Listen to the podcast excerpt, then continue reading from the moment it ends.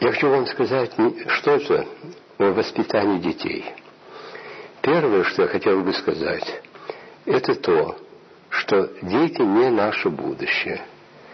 Дети наши настоящие.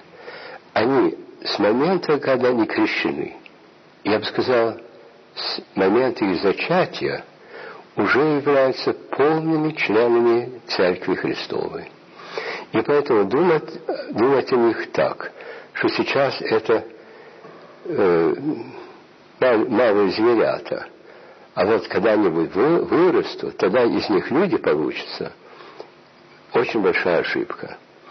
И мне кажется, я говорил это многим матерям и отцам, что духовное возрастание ребенка начинается в чреве матери. Что постольку, поскольку мать живет во Христе, поскольку она живет чистой и молитвенной жизнью, постольку, поскольку она понимает таинство, и ребенок в этом участвует, потому что в течение всех месяцев до своего рождения – ребенок одно с матерью. Их нельзя никаким образом разделить. И дальше.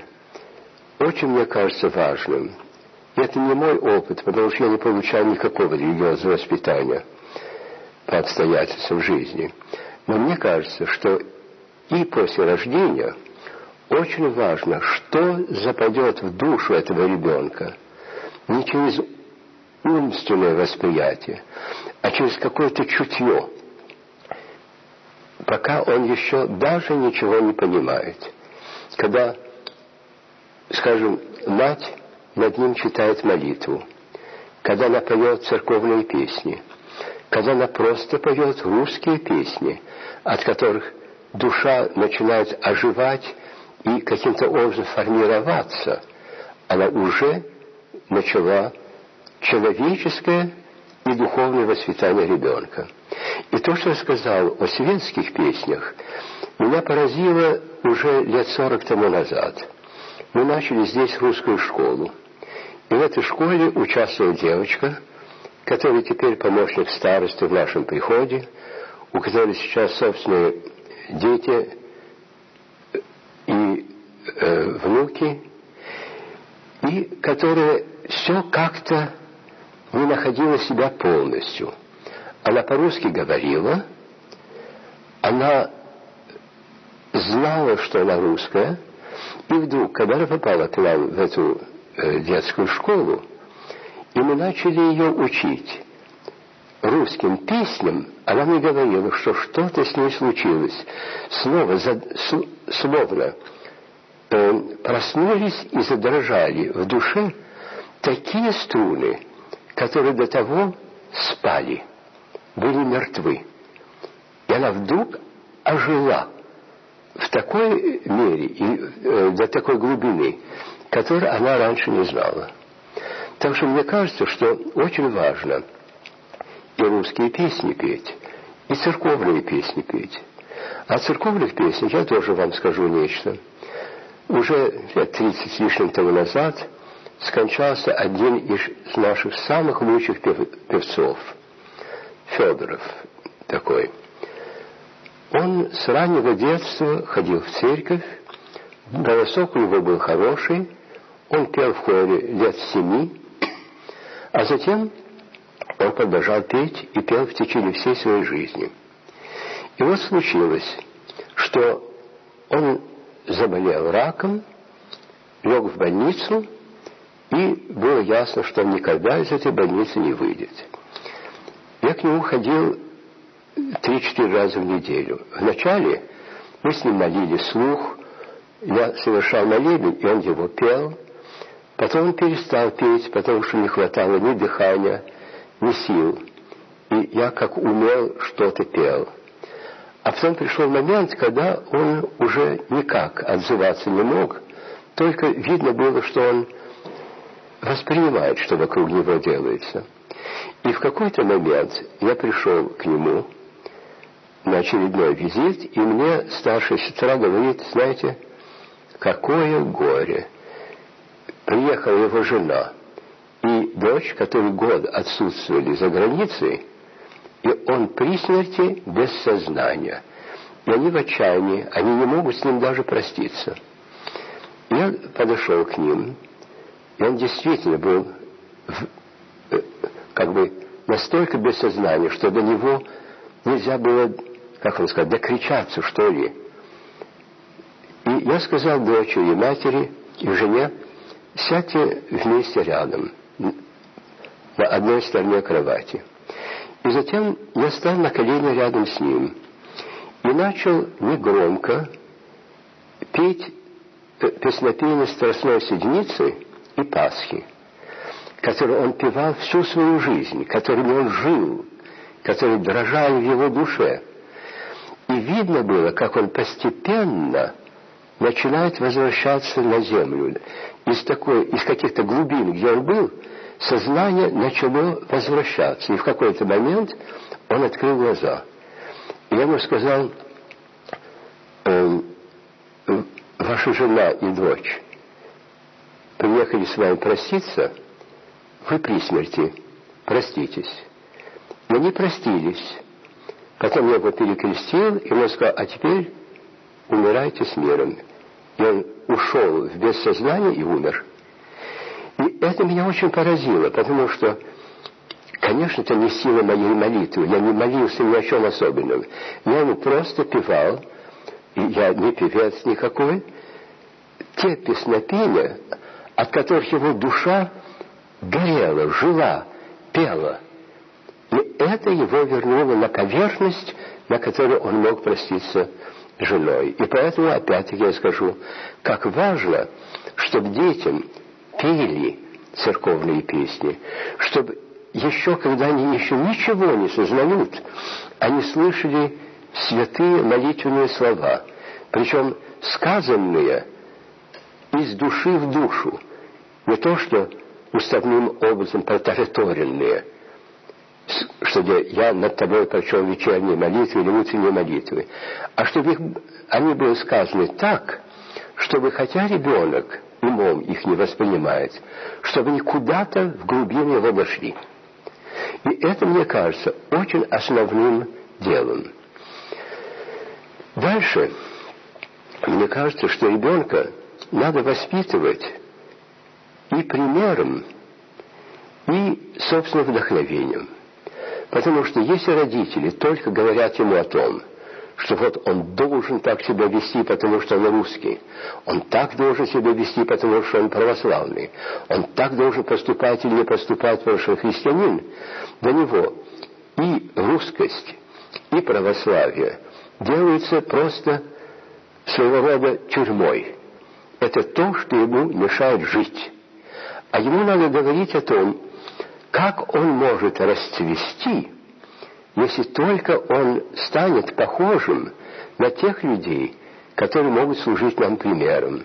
И у нас в житиях святых не так мало детей, о которых можно упомянуть, рассказать о них, какие они были. Причем не такие вещи им рассказывать, которые ребенку невдалек, или которые ясно никогда с ним не случатся – что где такой-то ребенок совершил чудо, это другому ребенку не убедительно, потому что он знает, что никаких чудес он не совершит. А какая у него была личность, какое мужество, какая красота, какая любовь, какая жертвенность. Ну, все свойства, которые самые благородные и прекрасные в человеке, ему можно о них рассказывать. А кроме того, ребенок должен быть в состоянии посмотреть на своих родителей и видеть, что то, что ему рассказывают, на самом деле происходит у них, что они, может быть, несовершенны. Это ребенок отлично понимает, но что они к этому стремятся, и что это составляет смысл и содержание жизни, это дело другое. И чтобы он видел в них добротность, честность, э, те свойства, которые просто человечны, но которые уже на грани святости, если только их коснется искорка э, Божия. Теперь, разумеется, в какой-то момент детей надо учить. То есть они должны узнать о Христе, они должны узнать об апостолах, они должны узнать э, о ранней церкви, о церкви вообще, о богослужении и так далее. Но это надо делать так, чтобы это было для, для ребенка откровением и радостью, а не еще одним уроком, который, э, который ему надлежит выучить. И поэтому передавать надо рассказ, не видя чего-то, что он должен заучить.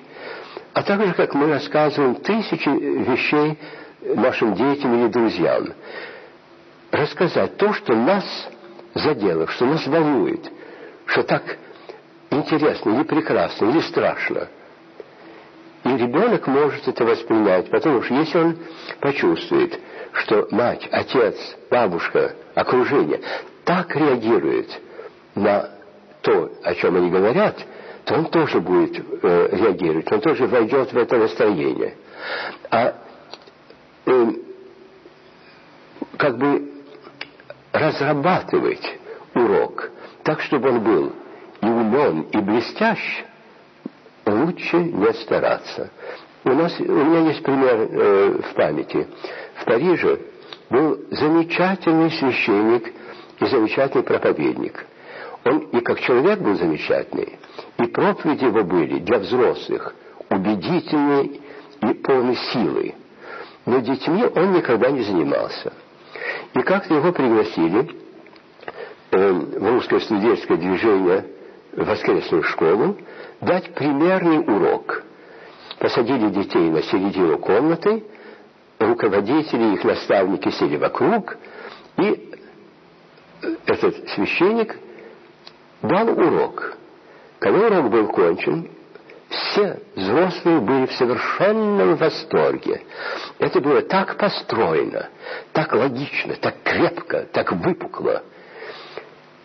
А Лев Александрович Зандер подошел к одному из детей, семилетке, и говорит, ну, как тебе понравился урок?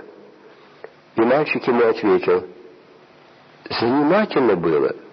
Жалко только, что батюшка не верит в то, что он говорил. Это неправда. Он верил в каждое слово, которое он произносил. Но он произносил эти слова так, что они шли из его ума, и э, построение всего, всей его беседы было такое, что оно до, до сердца не дошло. А иногда что-то очень примитивное до сердца доходит. Опять-таки я помню священника, который меня очень поразил тогда, но я его понял только десятилетиями спустя. Я был тогда мальчиком 10-11 лет э, в детском лагере. И был у нас священник, который нам казался ветким, потому что ему было, вероятно, лет 30. У него были длинные волосы, длинная борода, и он нам казался э, дедом нашим. Но что меня поразило в нем? Что меня озадачило, потому что тогда я не понимал этого. Это то, что он всех нас без исключения любил любовью, которая никогда не менялась.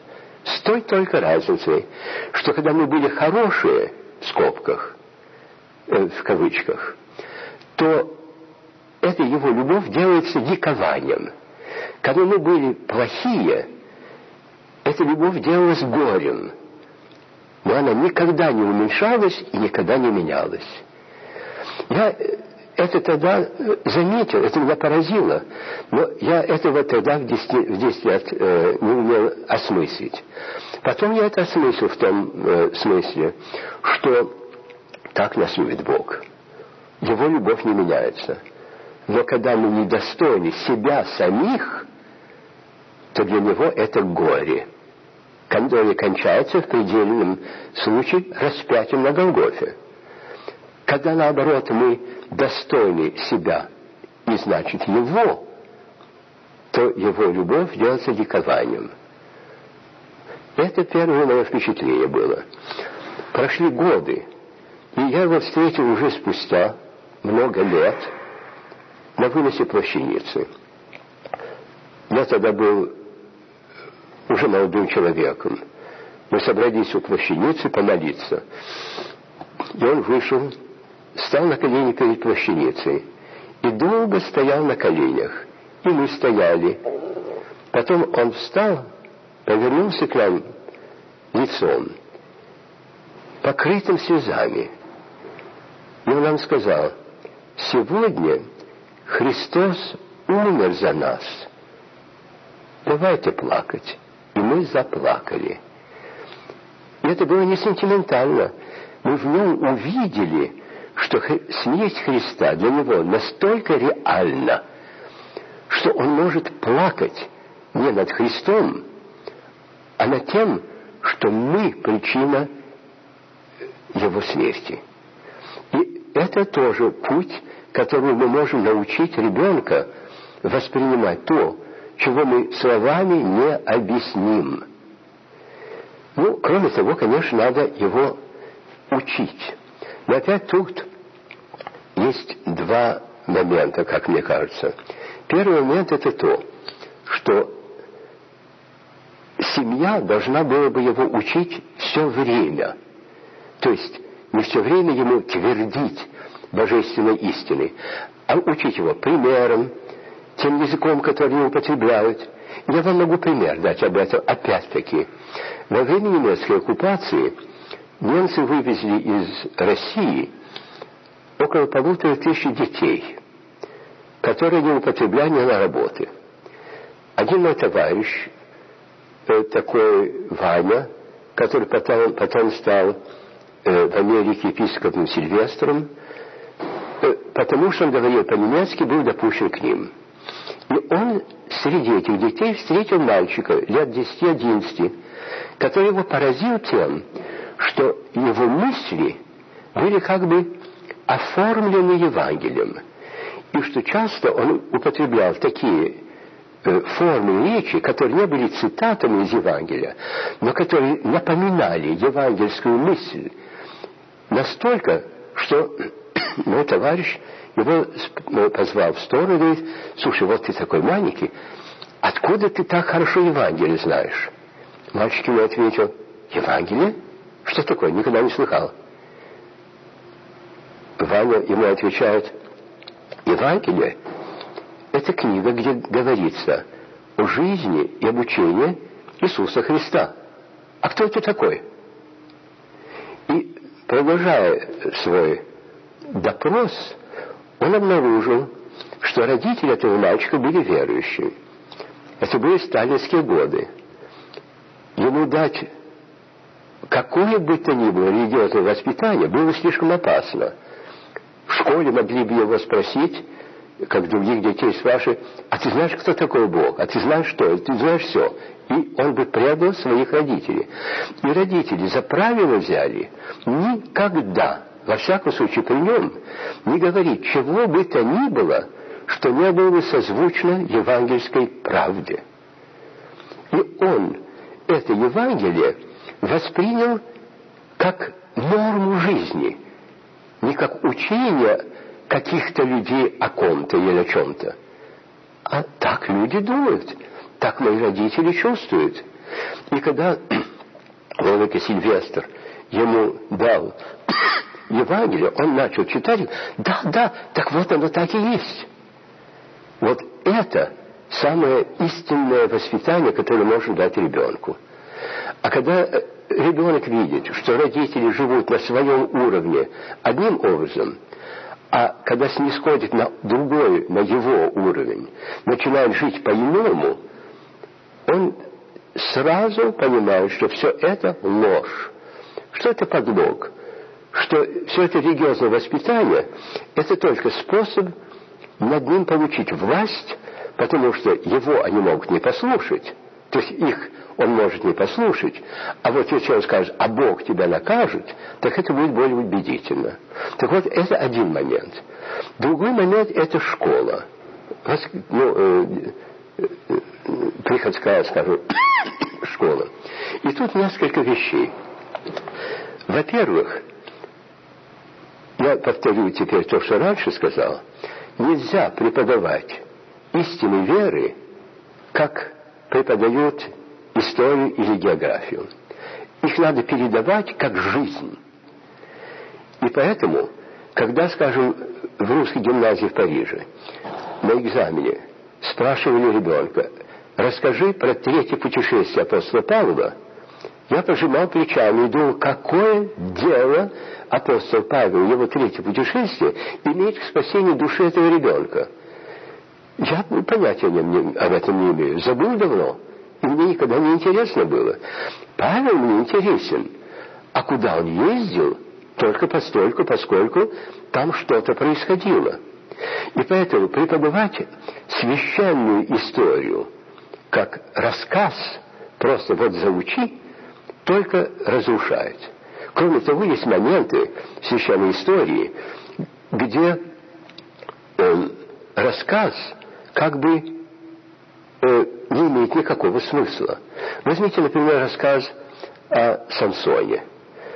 Самсон был Богом, Богу посвящен с э, э, детства. И, как сказано в Священном Писании, сила его заключалась в его волосах. И когда он э, дал своей возлюбленной остричь себя, у него пропала вся сила. Как на это реагирует ребенок? Что это какое-то колдовство, что в этих волосах была какая-то колдовская сила. На самом деле, дело в том, что носили длинные волосы те, которые были Богу посвящены. В тот момент, когда он эти волосы снял с себя и выбросил, его посвящение Богу прошло, и сила божественная от него отошла. И вот тут два способа рассказать о Самсоне. Один рассказ нелепый, и никто в него не поверит, и поверит так же, как верит в народные сказки, то есть сказки и ничего другого, или полный, полный смысл. И еще, я только скажу о том, как я преподавал, потому что я знаю, что люди преподают разно, но у меня был, э, я шесть лет преподавал группе детей здесь, а до этого я преподавал во Франции э, группам. И я вел беседы так. Мы брали воскресный Евангелие, то есть тот текст, который будет читаться на следующий день.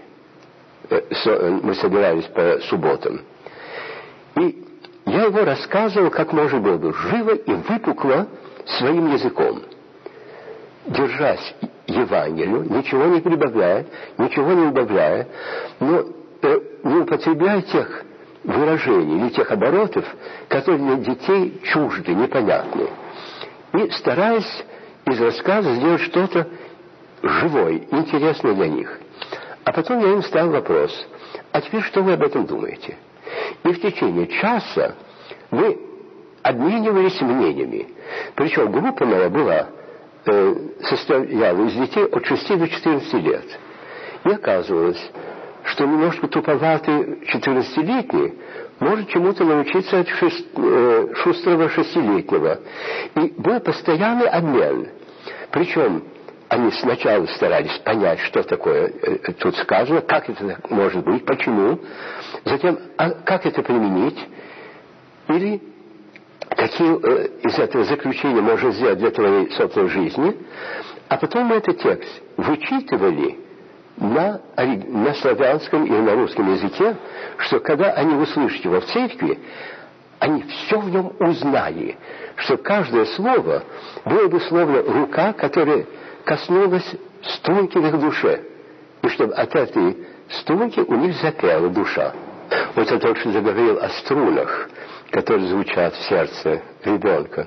И мне вспомнился еще один рассказ. Вы потом можете его вырезать, но я все-таки его расскажу. Мне было тогда 19 лет. И я э, в Париже на Трехсветическом подворье на э, клиросе читал рядом с очень старым малахом, диаконом, таким Ефимием. Он был и очень стар, и очень разбит жизнью, и э, он читал и пел с такой невообразимой быстротой, что я даже глазами не мог уследить по книге.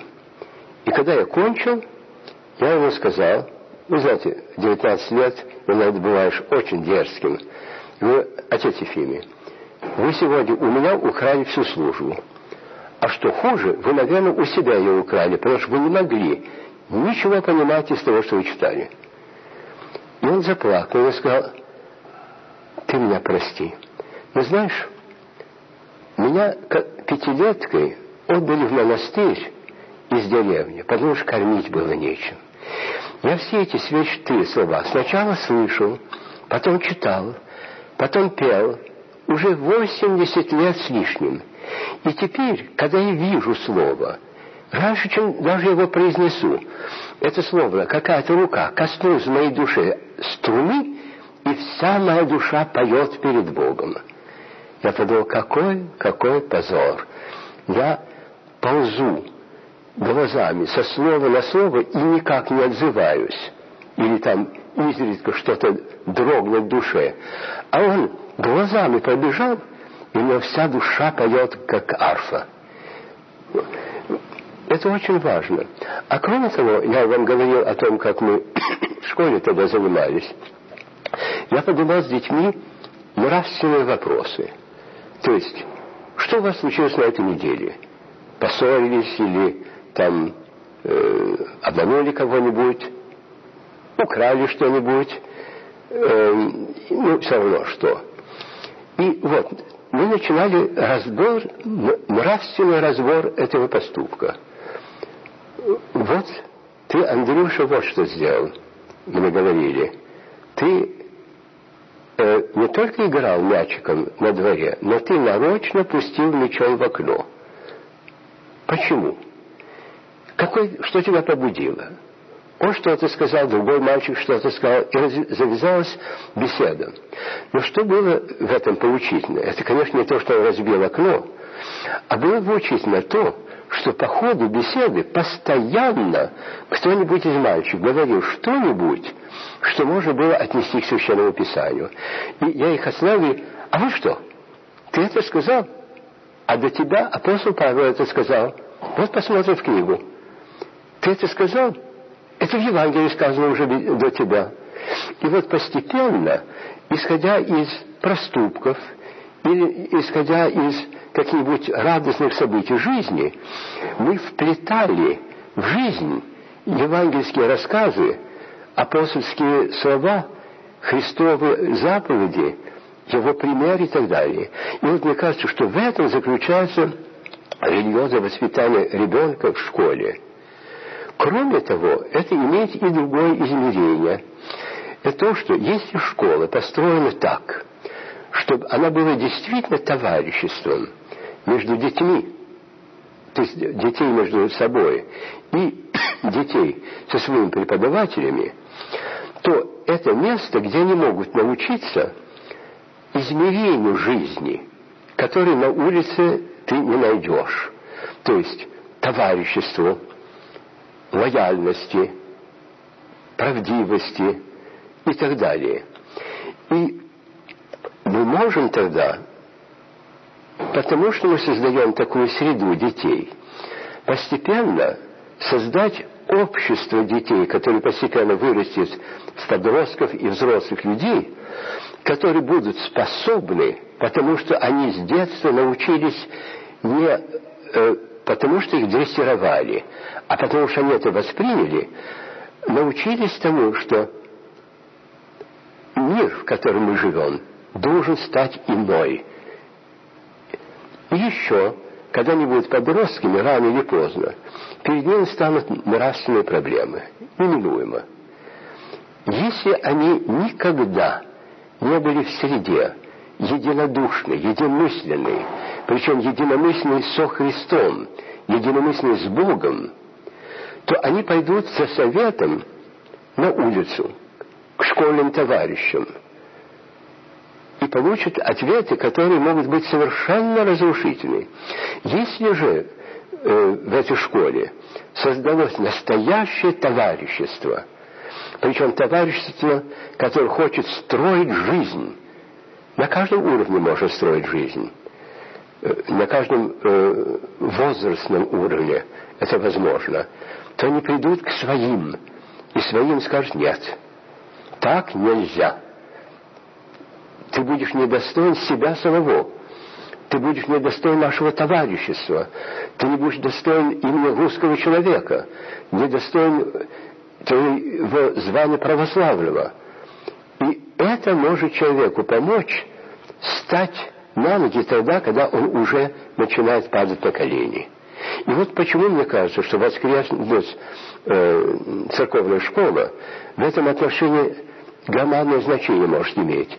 Не потому, что ты научишься конкретным фактам о жизни Христа, а потому что она тебе даст. Вот девушка, о которой я говорил раньше, которая ожила душой, когда начала петь русские песни. Как-то при мне, я не должен был бы слышать, но слышал, сказала кому-то из других взрослых, матерей, знаете, отец Антоний нас никогда ничего не учил. Но он нас так вдохновил Евангелием, что мы сами из него начали учиться. И мне кажется, что это очень важно. Вдохновить. Дальше все пойдет. А если не вдохновить, как только ты э, кончишь говорить, все как замирает в молчании.